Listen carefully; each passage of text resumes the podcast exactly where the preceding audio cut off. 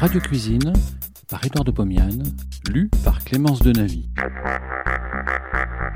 De 1923 à 1929, Édouard de Pomiane présente, tous les vendredis soirs sur Radio Paris, ce qui fut sans doute la première émission culinaire radiophonique.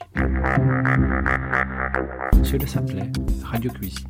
Près d'un siècle plus tard, nous donnons à réentendre ces quelques 200 chroniques qui firent la joie des auditeurs de l'époque. Cette semaine, la valeur nutritive et gastronomique du poisson.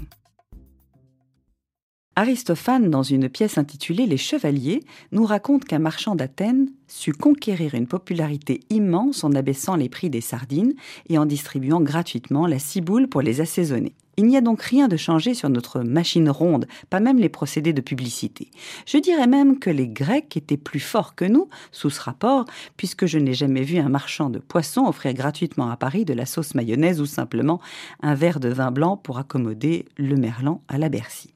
Peut-être y avait-il là un moyen de conjurer la crise qui sévit sur les pêcheries comme sur toutes les branches de l'activité humaine. En tout cas, un moyen de conjurer la crise économique alimentaire serait de manger beaucoup de poissons de mer. Oh, je vois déjà dans vos yeux la réponse muette à mon exhortation. Le poisson est cher, le poisson n'est pas la viande. Il vaut mieux manger un petit beefsteak qu'un gros poisson. Le poisson est indigeste. On en mange tout l'après-midi. Si vous le voulez bien, nous allons reprendre ces différentes objections une à une et en tirer si possible une conclusion. Le poisson est cher. Certes, il existe des poissons qui coûtent cher. Ce sont des poissons rares, des poissons esthétiques, c'est-à-dire commodes à présenter en entrée sur une table d'apparat. Turbo, saumon, bar, mulet, etc. Je ne peux pas m'occuper de ces poissons de luxe tout en remarquant en passant qu'ils ne coûtent certainement pas 70 francs le kilo, prix de la viande nette de nos côtelettes de mouton achetées dans une boucherie moyenne. Il existe des poissons tels que le merlan que l'on trouve facilement dans le commerce de détail au prix de 6 à 7 francs le kilo. Certes, il faut faire son marché avec intelligence et acheter du poisson appartenant à l'espèce qui arrive ce jour en grande quantité. Parfois, ce sera le merlan, parfois le maquereau, d'autres fois la dorade ou le hareng.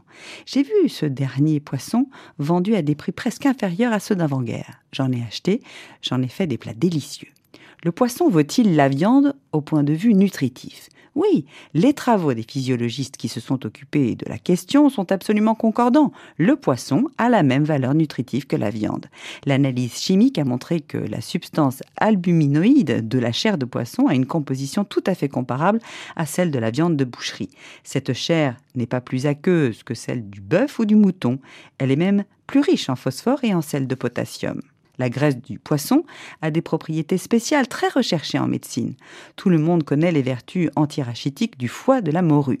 Donc, à poids égal, il est tout à fait indifférent de consommer du poisson et de la viande. Mais lorsque vous aurez comparé le prix du kilo de beefsteak à celui du kilo de merlan, vous comprendrez qu'il vaut mieux manger du merlan. Est-ce à dire qu'il faut pour cela boycotter la viande? Loin de moi cette idée. Que faut-il faire pour manger avec plaisir, pour bien digérer ce que l'on mange et bien assimiler ce qu'on a digéré? Variez ses menus. Grâce au poisson, variez donc vos menus. Ne vous cantonnez pas à votre grillade quotidienne, seule préparation de viande qui vous est permise si vous n'avez qu'un temps limité pour préparer vos aliments, c'est-à-dire faire votre cuisine. Au point de vue de la diversité des préparations, le poisson offre un avantage considérable sur la viande de boucherie. Revenons en effet sur cette tranche de bœuf que nous voulons préparer rapidement pour notre déjeuner. Comment la traiter? Uniquement sur le grill ou à la poêle? Beefsteak et toujours beefsteak. Au contraire, prenons un merlan et voyons ce que nous pouvons faire. Merlan bouilli, accommodé au beurre, à la béchamel, au vin blanc, au vin rouge, au cidre, au fromage, aux fines herbes, au gratin. Merlan frit, meunière, à la pâte, à la panure, filet roulé, en brochette, en lorgnette, en paupiette. Merlan à la poêle, au beurre, à l'huile, à la grecque, à la tomate, aux épinards et que sais-je encore.